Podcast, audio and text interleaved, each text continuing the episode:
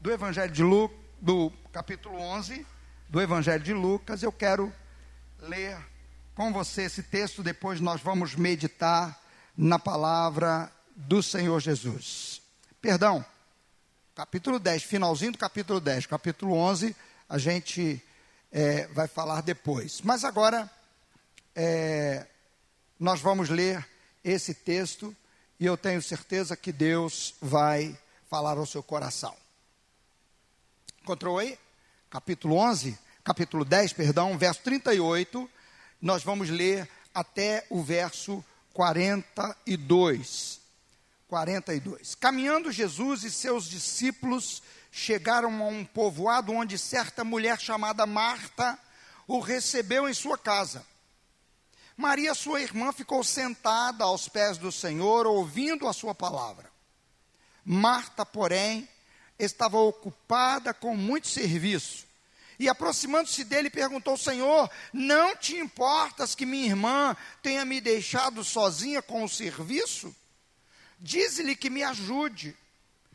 Respondeu o Senhor: Marta, Marta, você está preocupada inquieta com muitas coisas. Todavia, apenas uma é necessária. Maria escolheu a boa parte e esta não lhe será tirada. Apenas até aí. Vamos orar? Pai, obrigado pela tua palavra, obrigado pelo teu é, cuidado em registrar essa palavra desse jeito, como ela está aqui. E por ela chegar a nós, ó Deus, e nós podermos lê-la e extrairmos dela as lições que o Senhor quer nos ensinar. Ó Deus, tu és o Senhor e tu conheces todas as coisas. Tu conheces cada um é, que aqui está nesta manhã e o que cada um tem de necessidade diante de ti. Mas mais que isso, tu conheces o que o Senhor quer de cada um de nós. Porque as nossas necessidades não são o mais importante. O mais importante é a tua vontade. É verdade que as nossas necessidades gritam mais alto. Na maioria das vezes sufocam a compreensão da tua vontade, do valor que tem a tua vontade, que às vezes é contrária à nossa vontade. Mas a tua vontade é o melhor. E que o Senhor hoje nos ajude a enxergar qual é a tua vontade e o que o, e o, que o Senhor espera de nós hoje. Oramos com fé, em o nome de Jesus. Amém e amém. Eu estava esses dias atrás, antes de nós entrarmos no texto propriamente dito, eu estava esses dias atrás é, é, olhando no YouTube umas coisas junto com a minha esposa, sentado. E eu hoje não assisto Globo, SBT, Record, não fico assistindo jornal. É, novela nem se fala, né? Filme raramente eu vejo, mas também não estou censurando quem assiste um filme. Mas é, eu estava assim olhando os programas e eu estava vendo, eu vi um, um desses japonês brasileiro, né? Ou melhor, brasileiro japonês. Como é que fica? Eu não sei.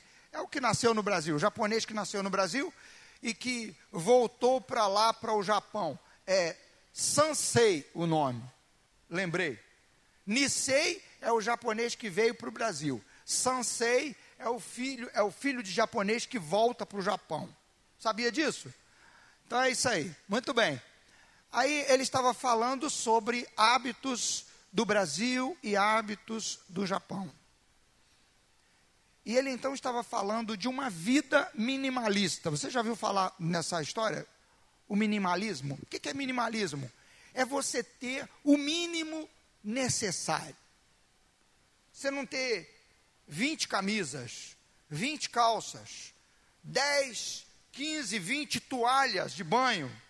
Não ter, é você ter duas, três peças, quatro peças, para você não ficar com excesso de coisas. E é claro, reduz o tamanho de tudo, reduz a ocupação toda.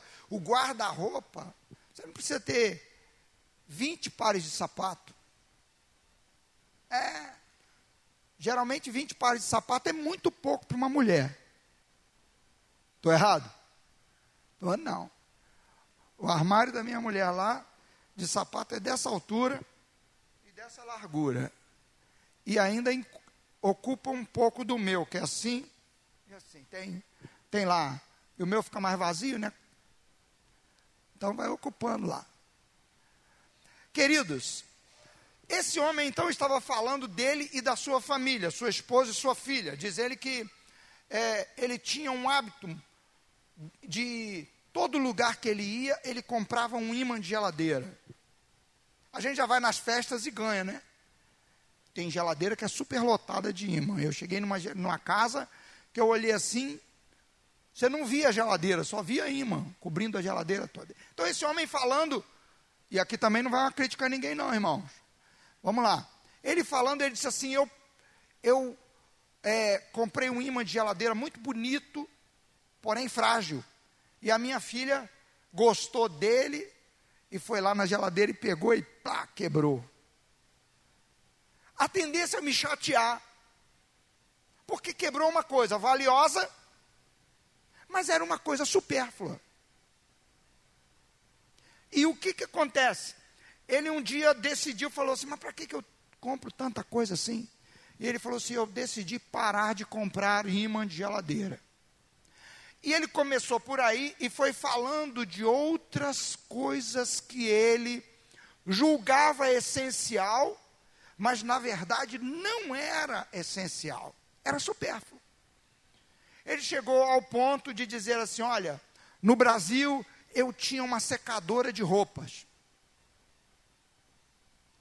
Aqui no Japão, secadora de roupas não é hábito. A não ser se a pessoa vive num apartamento muito pequenininho, aí também ele não precisa ter no seu apartamento uma secadora de roupa, porque no prédio geralmente tem um ambiente lá para você poder uma lavanderia e uma secadora de roupas lá.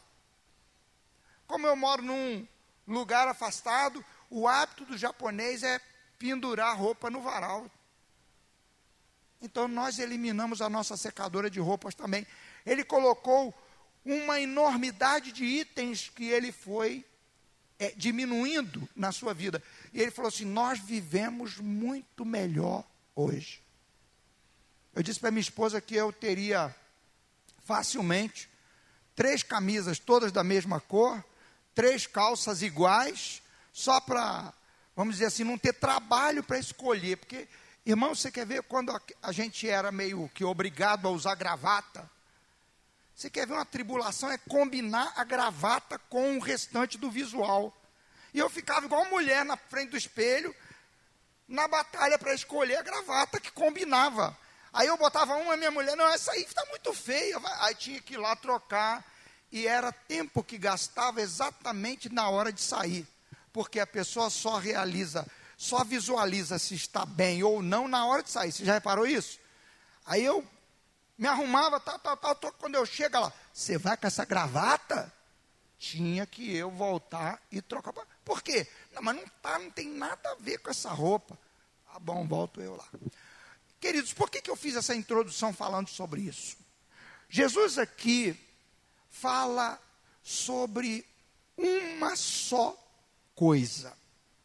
É claro que o contexto aqui é, é um contexto de um banquete. É um contexto de um banquete. Mas antes de entrar nesse texto, eu quero falar sobre essa uma só coisa.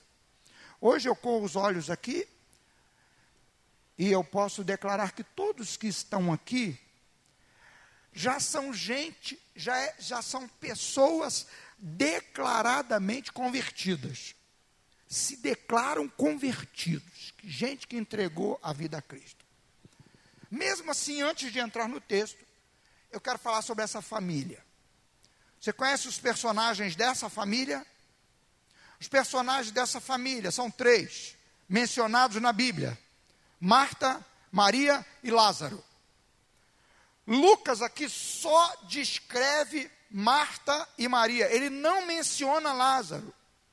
Não sei o porquê, mas parece-me que esse banquete foi um banquete realizado logo após, um tempo depois da ressurreição de Lázaro. Parece-me.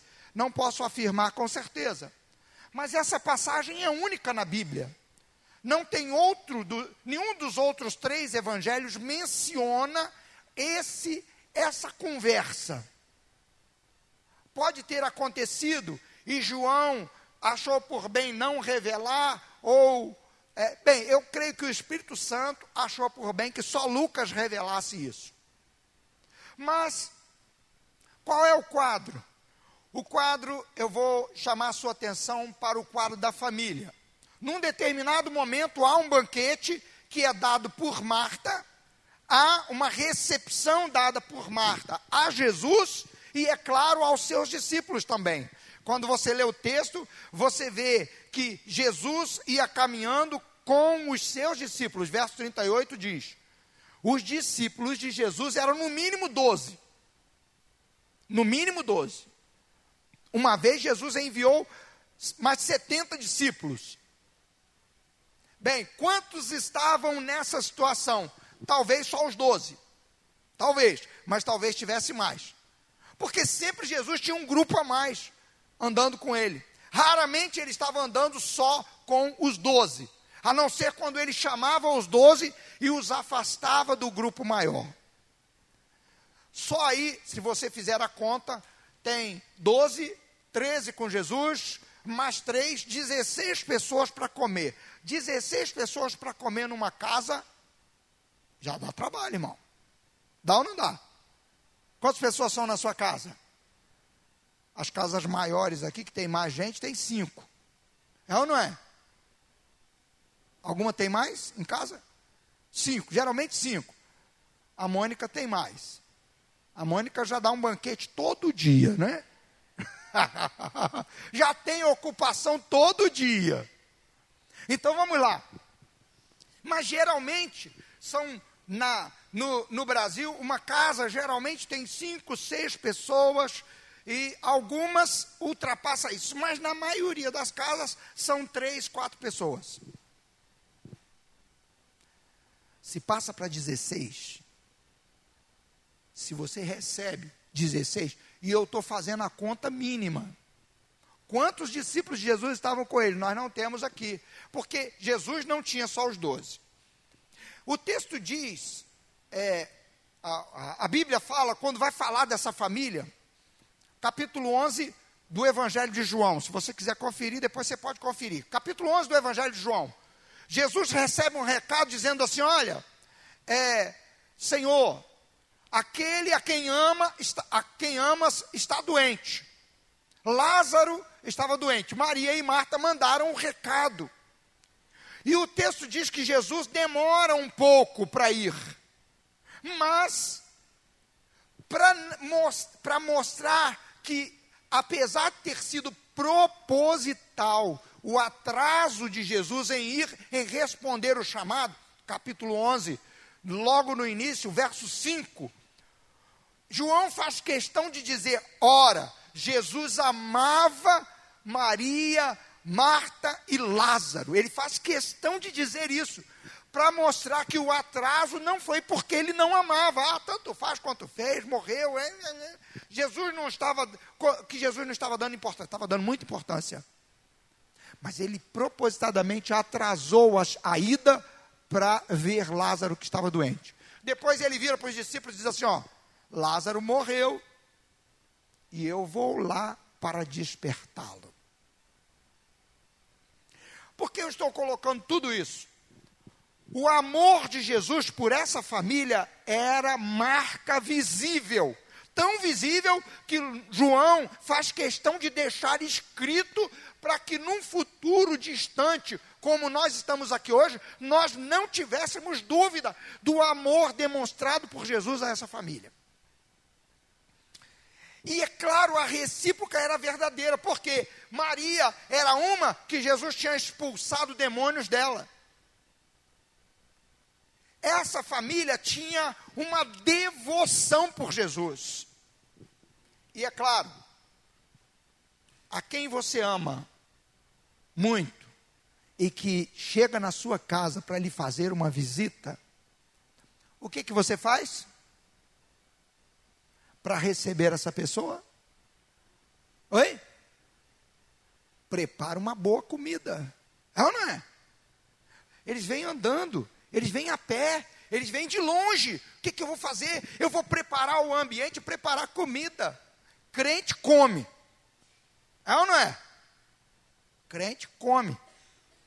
E ainda mais que eles sabiam que onde Jesus estava, se acabava o vinho, Jesus transformava água em vinho. Se acabava a comida, ele multiplicava o restinho que tinha.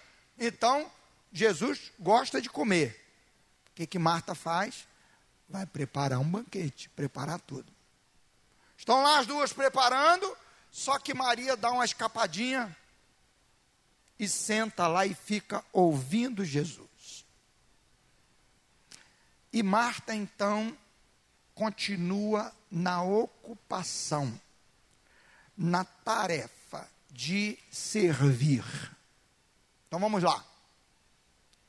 Primeiro eu quero falar da, da bênção das Martas na igreja. Hoje a gente não tem ninguém aqui com o nome de Marta, né? Tem alguma aqui? Tem não. Então deixa eu falar das bênçãos de Marta. Porque sempre que a gente fala nesse texto, a gente só desce o sarrafo em Marta, né? Mas irmãos, Deus tem levantado Martas que fazem as coisas acontecerem.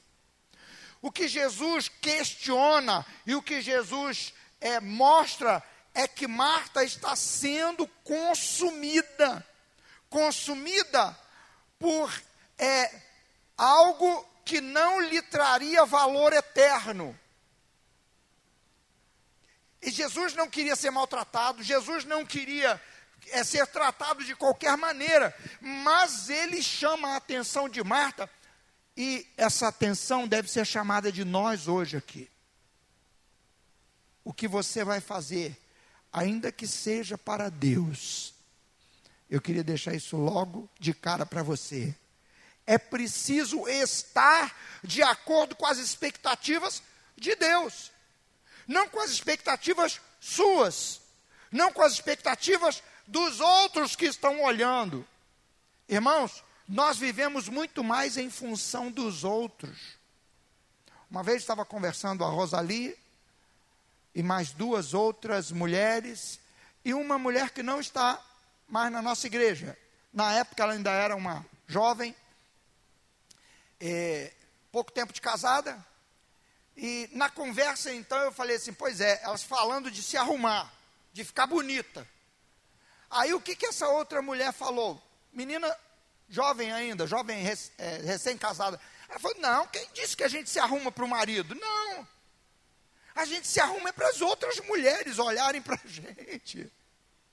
Ela falou assim: a gente se arruma porque a gente pensa assim, a fulana vai, vai me olhar, o que, que ela vai pensar de mim? Irmãos, eu e você precisamos entender que nós fomos feitos para satisfazer as expectativas de Deus. Irmão, enfiar isso na nossa cabeça tem que ser uma atitude constante e diária diária, constante, estou sendo redundante na maneira de falar aqui, repetitivo, mas tem que ser todos os dias e constantemente em todas as coisas que a gente for fazer. Eu estou agradando a Deus. A quem eu quero agradar quando eu faço isso? Uma pessoa virou para mim e falou assim: Ah, pastor, eu não gosto de fazer isso na igreja, não. Eu falei: Pois é, essa é a diferença. Eu, na hora, essa é a diferença em quem quer servir a Deus e quem não quer servir a Deus. Que isso, pastor? O senhor está dizendo que eu não estou querendo servir a Deus? Eu falei: se você só faz o que você gosta, você não serve a Deus, você serve a você mesmo. Quem só faz o que gosta, não serve a Deus, só serve a si mesmo. Mas aquele que é consumido pelo que os outros pensam também não agrada a Deus, ele toma o caminho de desagradar a Deus. Por quê?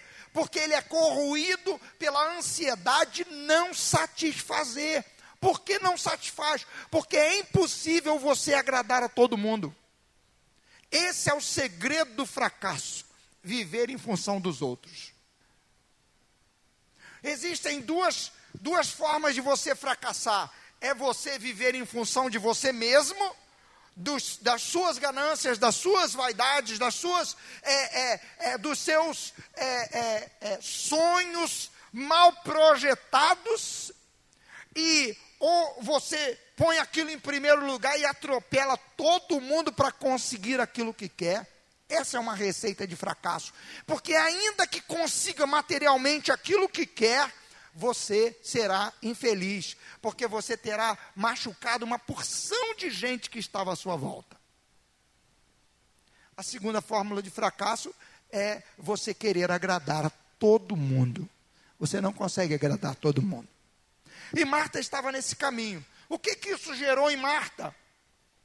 Apesar da intenção ser boa, de servir a Jesus, de fazer o trabalho, e olha, gente, eu tenho dito aqui na igreja, até para os trabalhadores mais incansáveis nessa igreja, que se deixar abraça tudo. Fulano, você deve fazer o que você fizer, sem se deixar consumir pela ansiedade sem se deixar dirigir por uma inquietude. Nosso coração precisa ser um coração que se aquieta, uma alma que sossega, para ouvir a voz de Deus. E é isso que Jesus questiona em Marta. Jesus questiona em Marta não o trabalho que ela estava fazendo, mas Jesus questiona em Marta, e é, Jesus é direto ele é direto, ele, ele fala duas vezes: Marta, Marta. Para quê? Para deixar claro que ele está tratando com a pessoa.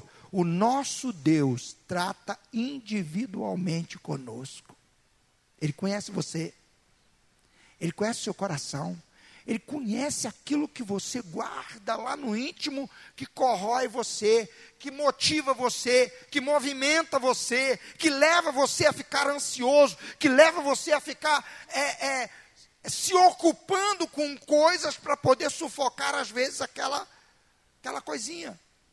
Ele conhece o íntimo de nós. Então ele chama, de cada um de nós, ele chama pelo nome direto, Marta, Marta. Para quê? Para mostrar a ênfase. Por que, que ele diz duas vezes o nome dela? Aí eu lembro do, da família dinossauro, né? Quando a mulher falava o nome do, do dinossaurão-chefe lá, o pai da família inteiro. Nossa, ela falou meu nome. Falou meu nome inteiro. Jesus chama de Marta duas vezes, exatamente para mostrar. Eu estou tratando individualmente. Irmãos, Jesus trata individualmente conosco. Ele conhece você. Ele conhece cada situação. Eu posso esconder de você, mas nunca vou esconder de mim mesmo e de Deus.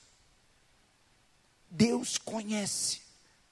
E o que é mais interessante nesse texto aqui é que Deus espera que nós façamos coisas que lhe agrada. Pelo menos uma coisa, uma coisa. Você deve fazer que me agrada. Uma coisa é necessário. É claro que Jesus estava falando do banquete ali. Marta, preocupada em colocar as muitas coisas de um banquete em ordem, vasilhas em ordem, suprimento em ordem, colocar todas as coisas ali, para que Jesus pudesse escolher à vontade o que ele quisesse, os discípulos de Jesus pudessem escolher, por quê? Porque Jesus também já havia dito: tudo que vocês fizerem a um dos meus pequeninos, a mim me fazem. Então, na cabeça de Marta, e aqui estou eu viajando aqui, pensando nisso, porque na minha cabeça isso passaria. Eu vou servir aqui a Pedro, vou servir a Tiago, vou servir a, a, a Tomé, vou servir a cada um dos discípulos aqui, de uma forma caprichada para que Jesus se agrade, porque eu estou servindo a Ele. Agora, o questionamento de Jesus está em pelo menos duas coisas que ele coloca, é, que ele coloca direto para Marta. Você está, olha aí o verso comigo, verso 41. Você está preocupada e inquieta. Você está se ocupando antecipadamente e o que está movendo você é uma inquietude.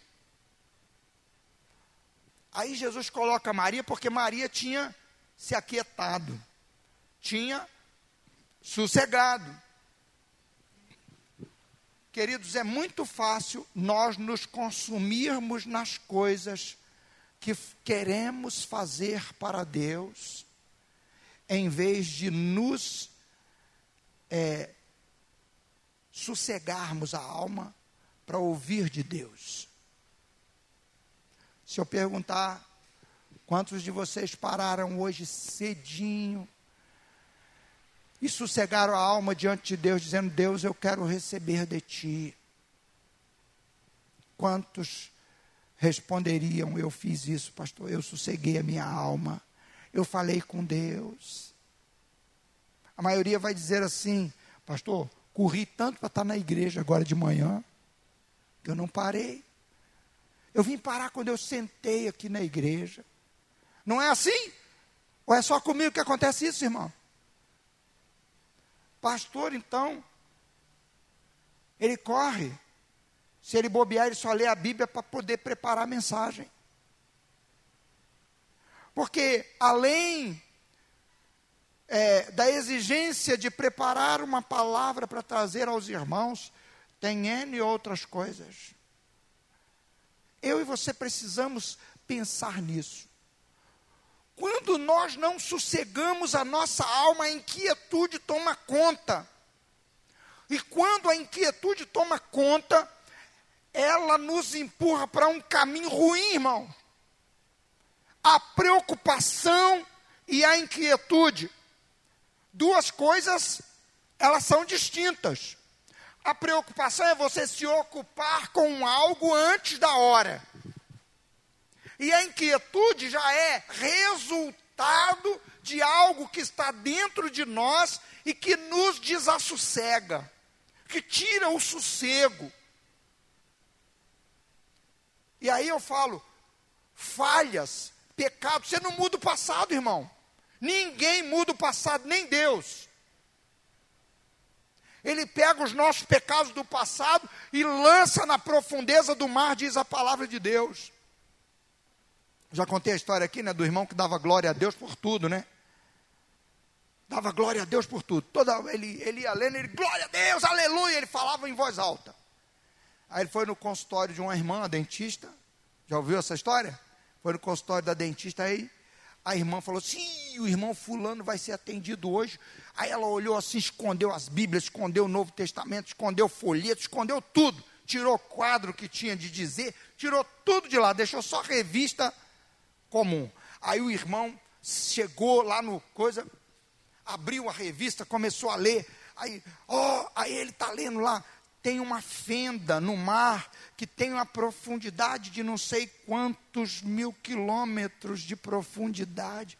Aí de repente ele, glória a Jesus! Aí a irmã saiu assim: o que está acontecendo? O que está acontecendo? Tirei tudo. Aí, vê lá o que, que houve, o que, que houve. O irmão leu que tem uma fenda uma profundeza do mar. E diz ele que Jesus lançou lá nessa profundeza o pecado dele.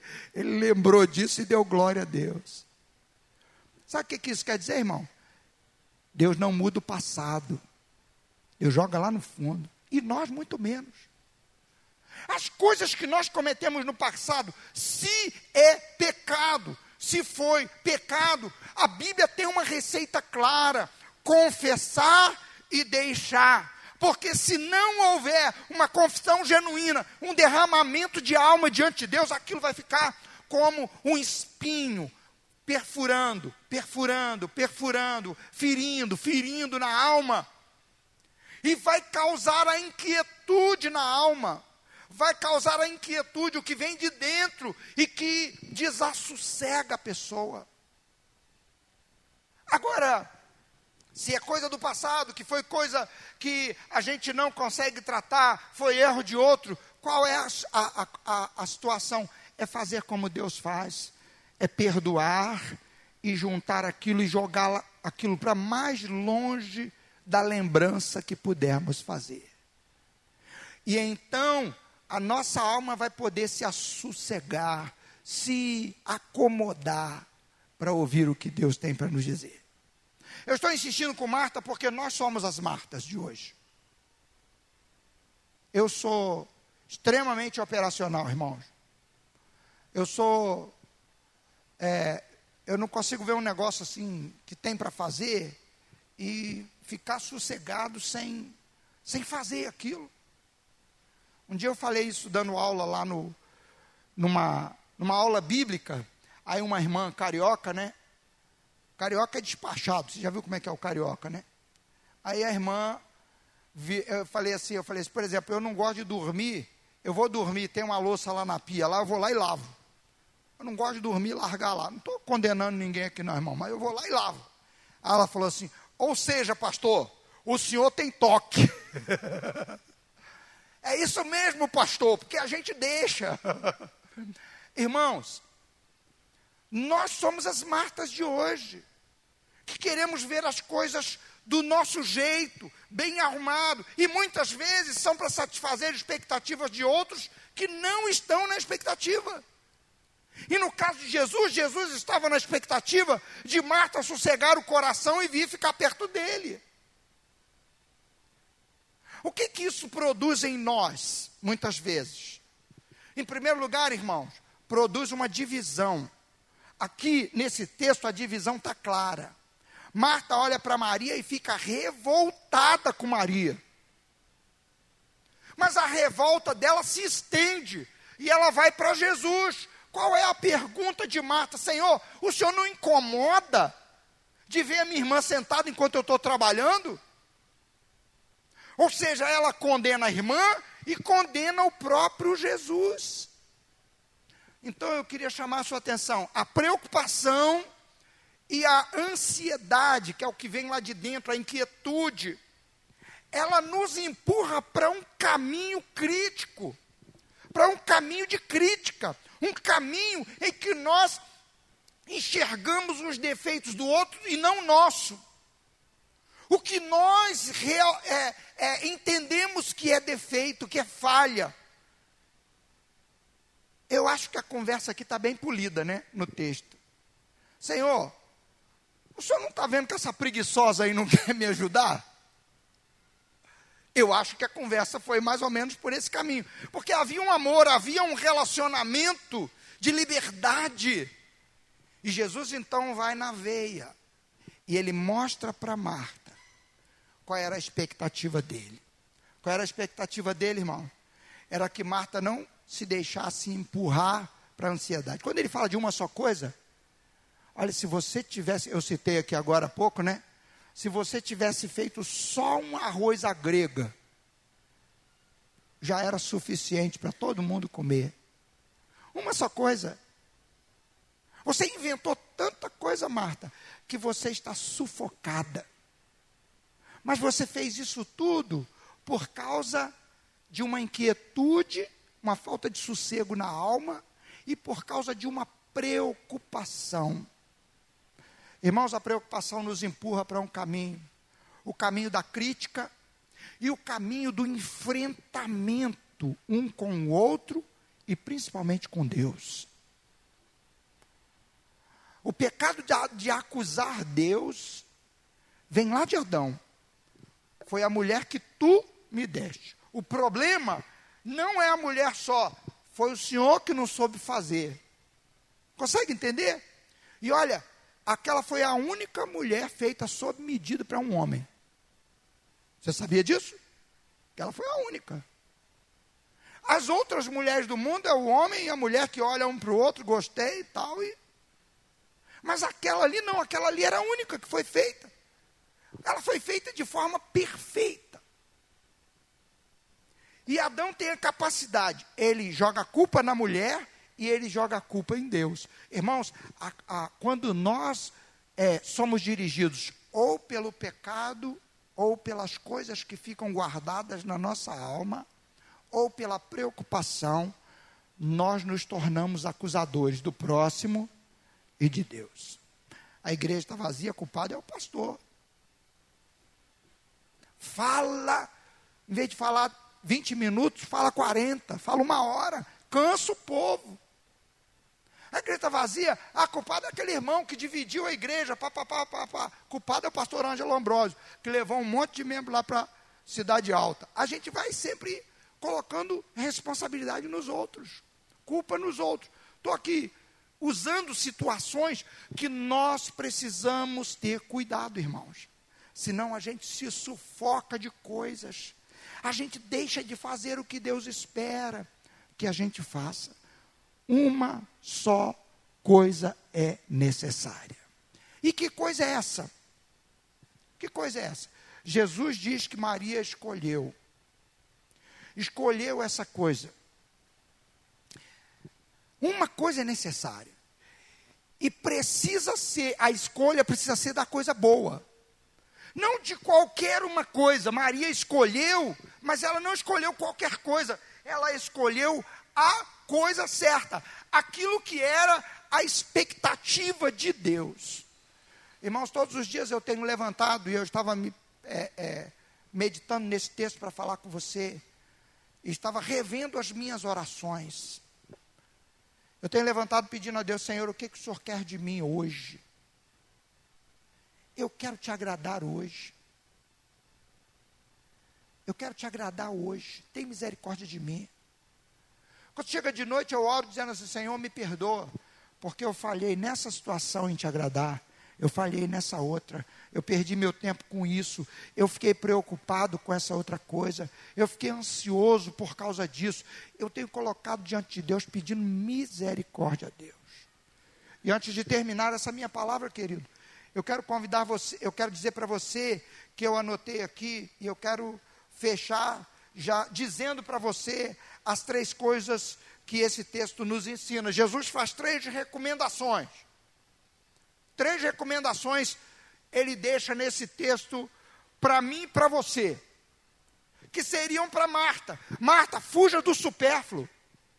A gente perde tempo, irmãos. A gente perde, gasta energia com coisas supérfluas. A gente gasta recursos com coisas supérfluas. Eu conheço tanta gente que antes fumava dez maços, dois maços de cigarro por dia. Se converte. E em vez dele, e ele para de fumar, ele para de beber. Em vez dele colocar sua vida no altar de Deus e usar todo aquilo, toda aquela energia, todo aquele recurso, tudo aquilo que ele gastava com um vício, com um pecado. Eu usei o cigarro, mas poderia usar outra coisa. Em vez de ele usar todos os recursos, tudo que ele gastava antes para adorar a Deus, para servir a Deus melhor, agora ele inventa outras coisas. O que, que Deus espera de nós? Jesus está dizendo: fuja do supérfluo. Fuja do supérfluo. Você não precisa se endividar, irmãos. Você não precisa fazer coisas que você. Às vezes a gente faz as coisas e, e, e a gente olha assim: para que, que eu comprei isso? Eu podia ter deixado para comprar depois, podia ter esperado. Para que, que eu passei esse tempo aqui, perdi esse tempo aqui? Então, irmãos, tem coisas que querem roubar, roubar a nossa energia, roubar o nosso tempo, roubar o nosso dinheiro, roubar a nossa saúde. Tem coisas assim. Jesus diz claramente: Marta, você está se ocupando e se preocupando com o supérfluo. Fuja disso. Ficar com essa essa, essa agonia aí não produz para você o que você precisa. Segunda, é, é, segunda recomendação de Jesus, eu já falei aqui, só quero reforçar: fuja da crítica. Toda vez que você estiver enxergando uma falha do outro, olhe para você e pergunte: Senhor, eu estou fazendo o que o Senhor espera de mim? Por quê? Porque Marta critica a irmã. Mas quando ela critica a irmã, ela vê que o Senhor Jesus tinha poder.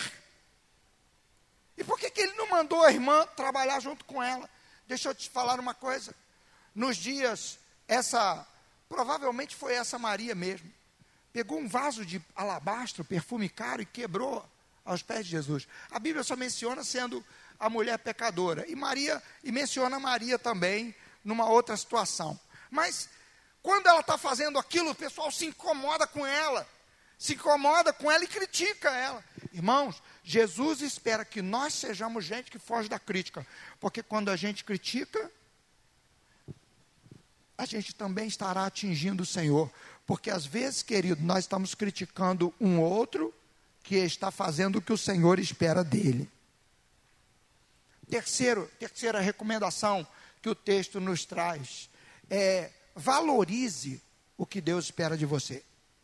Priorize o aprendizado. Eu vou usar um exemplo aqui. É, eu encontrei um rapaz esses dias e poderia usar tanto ele, esse rapaz, quanto o pastor Wexley.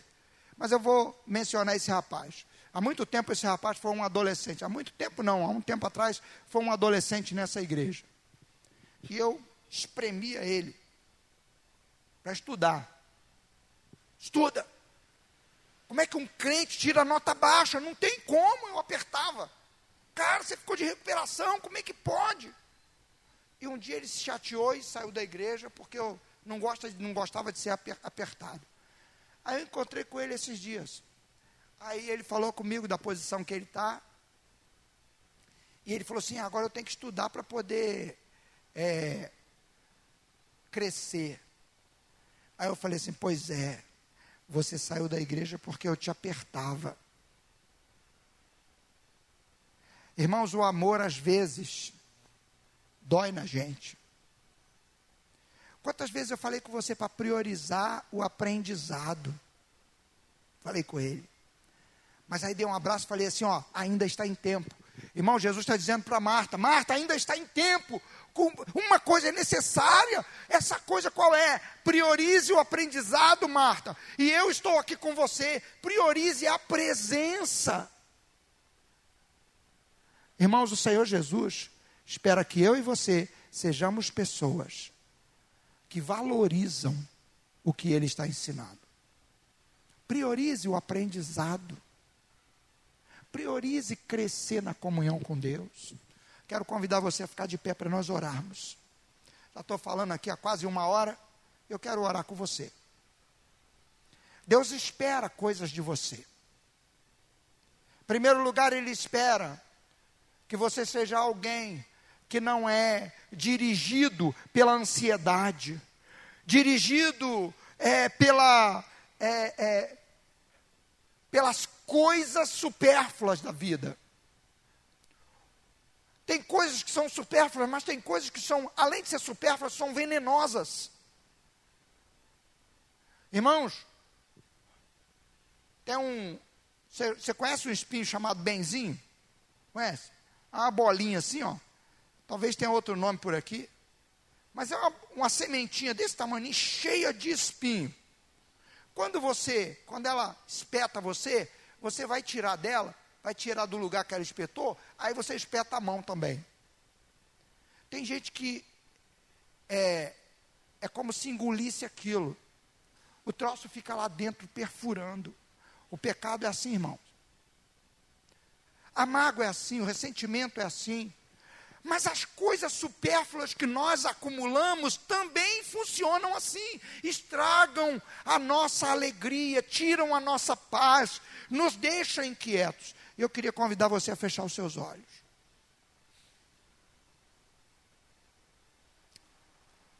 E a pedir a Deus agora, Senhor, me ajuda. Porque eu quero ser alguém que foca em Ti. Que não deixa as outras coisas me amarrarem. Ou que não deixa outras coisas me impedirem de correr a corrida que o Senhor quer que eu corra. Outras coisas que me impeçam também de sossegar a alma diante de Ti, para aprender de Ti, para receber de Ti.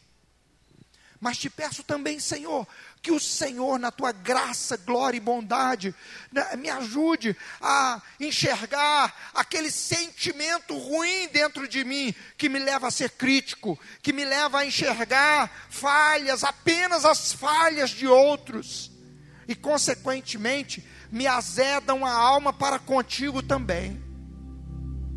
Peça a Deus agora, irmão. Talvez você esteja sendo movido por algo interno que sufoca você, que vem como um nó na garganta e você tem que se ocupar, tem que fazer coisas. Olha para outros lados e aquilo que está incomodando você faz você criticar outras pessoas impede você de enxergar a virtude, de enxergar o que de fato tem valor, impede você de enxergar o que Deus quer para você. Mas talvez você esteja embaraçado com outras coisas, coisas externas. E Deus quer que você desembarace nesta manhã. Diga, Deus, olha, eu vou cortar esse laço. Eu estou tão acumulado de coisas que eu não consigo sossegar a minha alma. Diga para o Senhor agora, porque eu não posso falar no seu lugar. Senhor, eu quero ser mais Maria.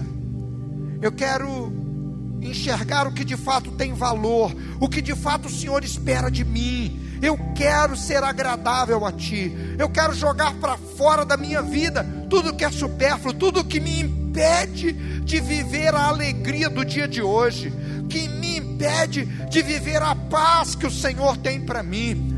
Eu quero, Senhor Jesus, tirar da minha alma qualquer coisa que produza inquietude. Que o teu Espírito Santo manifeste o teu poder na nossa vida. Pois eu creio que o Senhor está aqui e que o Senhor faz muito mais do que pedimos e muito mais do que pensamos. Em o nome de Jesus. Que a tua paz nos faça enxergar que o Senhor nos cerca a todo instante. Que o Senhor conhece o nosso andar, o nosso deitar, o nosso agir. Manifesta a tua glória na nossa vida nesta manhã. Em o nome de Jesus. Amém e amém. Eu queria terminar cantando